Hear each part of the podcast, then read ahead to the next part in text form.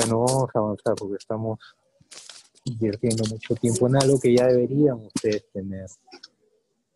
Después de un año acá en el hospital, ya interiorizado. Entonces vamos a leer cómo se equivocan los diagnósticos por simplemente quedarme con una sola información. Le voy a leer desde que llegó el paciente a esta hospitalización. Después ya vamos a contrastar con los datos que buenamente y con buen criterio han pedido la historia antigua. Bueno, es una paciente como ya describiste, Jorge, de 83 años, ingresa el 17, en la historia acá, 12 y 44, tiempo de enfermedad por la noche, tal cual está acá escrito. No, no, hay que poner que sea ahora, no por la noche. Síntomas principales, sensación de falta de aire. O sea, dice, paciente que por la noche presenta, estoy leyendo, sensación de alza, de al, acá dice alza, ¿no? No me estoy equivocando. Alza de aire. Sí, o sea, dice O sea, alza. dice alza. O sea, yo creo que han querido, han estado acostumbrados a, a escribir sensación alza térmica y sus neuronas se cruzaron. Sensación de falta de aire, estoy corrigiendo.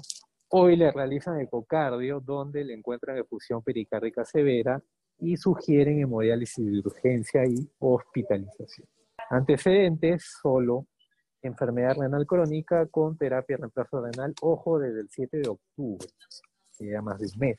Y ayer le dieron de alto, o sea, el 16 de noviembre, de, o sea, ni siquiera es cuatro días, ¿no? cuatro días hasta hoy quizás, pero al día siguiente de haberse dado de alta, necesita la hospitalización, o sea, nunca debió de alta. Habría que preguntarle a los residentes, eso lo pueden hacer ustedes, el primero, porque le dieron de alta. Funciones vitales, 156-72, frecuencia cardíaca 93, frecuencia respiratoria en 23. Es poco probable que alguien tenga disnea con frecuencia respiratoria en 23. No hay saturación, claro, porque lo primero que hacían, al menos en mi época, el interno residente, que era, no sé, supongo que hasta ahora será igual, que es Cecilia. ¿Hacen tópico ustedes? Sí, sí. saturarlo, ¿no? Más bien eso lo que hacen, en lugar de contar la frecuencia cardíaca, ahora simplemente copian el pulso, ¿no? Aparente mal estado general, regular estado de dilatación, cardiovascular, RCR, nada más. Pulmones, crépitos basales. Poco probable que la disnea sea por congestión pulmonar, ¿no? Si solo es en base. Edema blando de manos y pies. No sé qué hablando de... Bueno. Y, ok, diagnóstico de frente, ¿no? Efusión pericárdica severa. ¿Qué dato faltaría para decir que tiene enfermedad pericárdica severa? Clínicamente, que no está obviamente. Faltaría ¿Qué cosa? Disminución de los ritmos cardíacos. a la Muy bien, Cecilia, algo más, disminución de ruidos cardíacos. Sí, puede tener. Claro, ingurgitación yugular, aunque no solo ingurgitación yugular, sino algo característico. Este, ay, nombres del... O describe ya, si no sabes el epónimo. Describe el hallazgo. Es paradójico el... el- el- Paradójico, como paradójico. O sea, que en vez de... Ay, no sé cómo describirlo. Pero eso lo vimos. Lo vi con, con la paciente que tenemos acá. este, tiene un nombre. Kumaul. ¿Cuál? Paciente. La- señora que llevamos a la UNA, que pensábamos que era una pericarditis, tenía el, el, el signo de Kumaul. ¿Ya? ¿Y qué tenía al final? No, no tenía, pero lo habíamos discutido en la visita Ah, con, con usted. Lo discutimos porque sospechábamos que ¿Ya? ¿Qué es el signo de Kumaul? es cuando Cuando, cuando aparece el de Kumaul. no, eh, la onda de, de la, La onda de de la, de la, de la vena yugular. Sí, o sea, desde la yugular colapsar aumenta. la yugular, este, se incrementa en la inspiración. Claro, normalmente cuando uno inspira se debe colapsar Debe la yugular, ¿no? Por las presiones negativas, jalan todo hacia el tórax. sí. Sin embargo, en algunas enfermedades aparece esa anormalidad, en lugar de colapsarse se Sí. aumenta, o a veces no colapsa al inicio, pero cuando va avanzando la patología, al contrario, ¿no? Regresa la sangre. Y en una de esas enfermedades es en pericarditis aguda, casi taponamiento cardíaco. Entonces es un signo de alarma y, y yo debo buscarlo, ni siquiera en justificación clínica. Algo básico. Mira, ya hasta tienes el diagnóstico por ecocardio. Sí. No tienes que hacer al revés, ¿no? Porque normalmente debemos ser así, ¿no? Síntomas, dolor precordial, Disney, ¿no? porque es la clínica de una pericarditis. ¿Qué hago? Examino. Ruidos cardíacos, baja intensidad. ¿Qué sigo? Yugular. ¿Qué le hago? Hago expirar. No colapso, sino que móvil. Entonces, con todo este contexto, recién ahí pienso pericarditis aguda, taponamiento y le pido un ecocardio. Y muy probablemente encuentre ese allá. Acá ya lo tiene. Entonces, eso, ya, como ya tengo el diagnóstico, entonces lo examino mejor. Simplemente copio la, o pego la ecocardio y ya, bajo, no hago historia. No, entonces ni con eso, ni con eso. Y es porque, si no haces eso es porque no saben quién ha hecho la historia eso, ¿no? O que eso se puede encontrar, o esos signos se pueden encontrar en un paciente con pericardio. Entonces, cuando no tengas ecocardio, ¿qué va a pasar? Por ejemplo. Claro, o sea, es insuficiencia cardíaca, ¿no? porque tiene disney. Dolor precordial, infarto. Y como nadie sabe leer EKG, entonces, y como pedir un ecocardio es difícil, o hacer, perdón, un ecocardio es difícil, pedir así, la pides, ¿no? Pero de que te den pase, de ahí tramitar la hora, de ahí a que te den cita, ¿cuántos días en promedio, Cecilia? Siete días. Siete días, ¿no? Imagínate, Sí, hasta más. imagínate. Sí, es que cardiología todos le dan. Todos. Y lo peor que es parareo quirúrgico sin necesariamente. Y ese es el problema, pues, ¿no? pedir exámenes innecesariamente. Dejas de hacer exámenes que sí se necesitan. ¿no? Entonces, muy probablemente ese día 17 era su cita de ecocardio. Entonces dijeron, ah, está tranquila, vamos a darle y que venga a su cita. No, pues así no funciona la medicina pero así quieren hacerla funcionar la mayoría. Lo peor es que permiten, ¿no? Fue muy fácil para mí, voy a seguir repitiendo lo mismo, porque no, sé, pues un año después, José, y seguimos en eso. Es escucharte nada más. Yo leo la historia, ya sé que tiene, se los digo a ustedes, pasamos a la siguiente en 10 minutos. ¿no? Y eso. Y eso. Pero por hacer eso, es que siguen habiendo estas historias. Bueno, obviamente ustedes ya saben que no hago eso, pero no es por fregarlos, no es por desearlos, no es porque querer que se vayan a las 5. Antes nosotros teníamos, cuando era presencial, ¿no? reuniones de lunes a sábado a mediodía.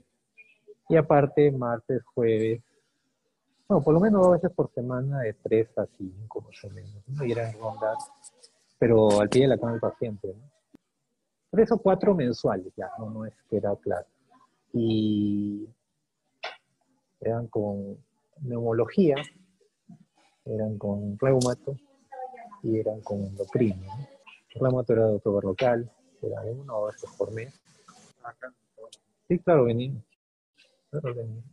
De neumo era el doctor Claudio Castro, aunque ya con, se hartó cuando las historias eran pésimas.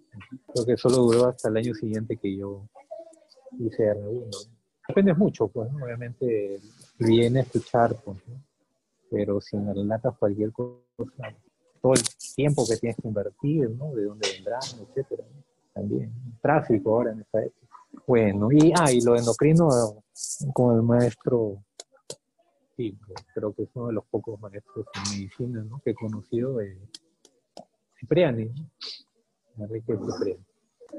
Pero se había especializado en endocrino, ¿no? Y, muy metódico, ¿no? igual, ¿no? hablar con el paciente, él mismo examinaba al paciente, pero era muy exigente, eso es bueno, pero a veces se, amargaba, ¿no? Gritaba. Y eso cuando lo vimos nosotros dijeron que ya estaba más tranquilo. Claro, tampoco, obviamente, yo lo tengo que aceptar, pues, ¿no? Por todo el cansancio que teníamos, nosotros veníamos los 365 de día, guardia, estábamos igual hasta la 10 de la noche, que será la mitad de esas reuniones, se dormía, pues, ¿no? Era era un tema fisiológico. Pues. Pero cuando estaba despierto, aprende. Bueno, entonces con esa clínica, o mejor dicho, con ese relato, lo único que tenemos es el renal y pericarditis. ¿No? Por ahí, ¿no? ¿Por qué? Porque lo que han hecho es juntar, ¿no? Índice renal crónica produce pericarditis, sí, es cierto. Entonces han quedado ahí. Entonces, como dicen allá, entonces la pericarditis y después la falla renal, todo lo que diálisis. Una buena, nada más. No, pues una pericarditis que te lleva a taponamiento. Es raro. Es raro que ocurra por una falla renal crónica. Pero, y si ocurre, ya lo hablamos, ¿no? y se mejora primero con la diálisis. Pues si ya no ha mejorado nada, y eso antes de saber que tenía pericarditis severa, ya le habían hecho diálisis. Ya se veía, ya no estaba edematizada probablemente, por eso le dieron diálisis. Porque nadie lo ocultó que no se ocultaban los riesgos cardíacos.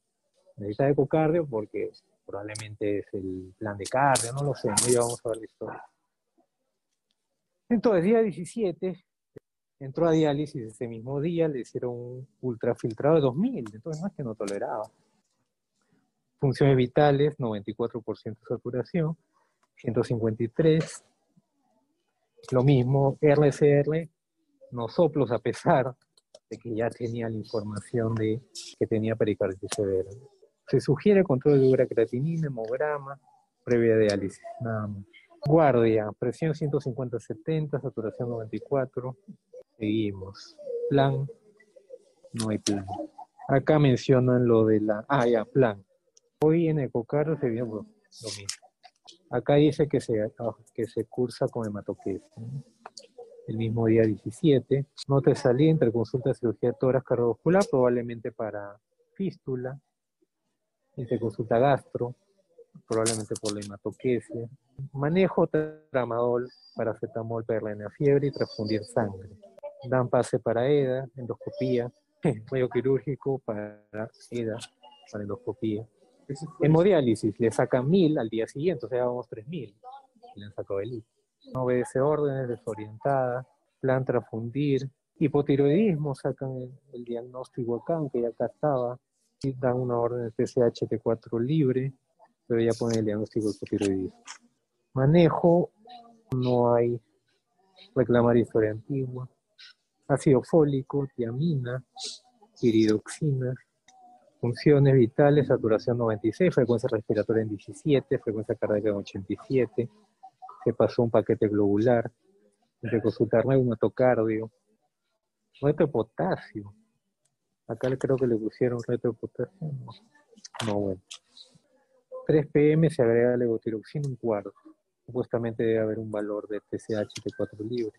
Diuresis cero, toros y pulmones, oculta crépitos en dos tercios. Le ha sacado 3 litros, llama la atención, ¿no? Si al inicio estaba en bases y ahora más bien haya aumentado. Desorientada, no obedece órdenes. Diagnósticos y RC glomerular, ojo, esto hay que tener claro. Pero le sacan mil más, o sea, ya van 4.000 en tres días con la diálisis. Seguimiento y resultado de TSH, pero ¿cómo le das levotiroxina si no tiene ese resultado? Día 20, se solicita becas, continuar con antibióticos, ¿cuál antibióticos? ¿Cómo considerar antibióticos? Cuarta diálisis, mira, cuatro días seguidos, 1000 cc. Entonces, de donde sea quiere sacar el líquido del pericardio. No, así no funciona. Iniciar tratamiento de levotiroxina, pero ¿por qué? No hay resultado de TSH. Omeprazol, ácido fólico, isopiogetina, piridoxina, hipotiroidismo, anemia severa, hipoluminemia severa, diagnósticos planteados, anestesio para el jueves, para endoscopía, día 20. ¿Qué día era 20? Antes de ayer, el sábado. Entonces, se están enfocando a la hematoquesia, ¿no? solo una endoscopía digestional. No están haciendo nada porque, porque no se está haciendo nada.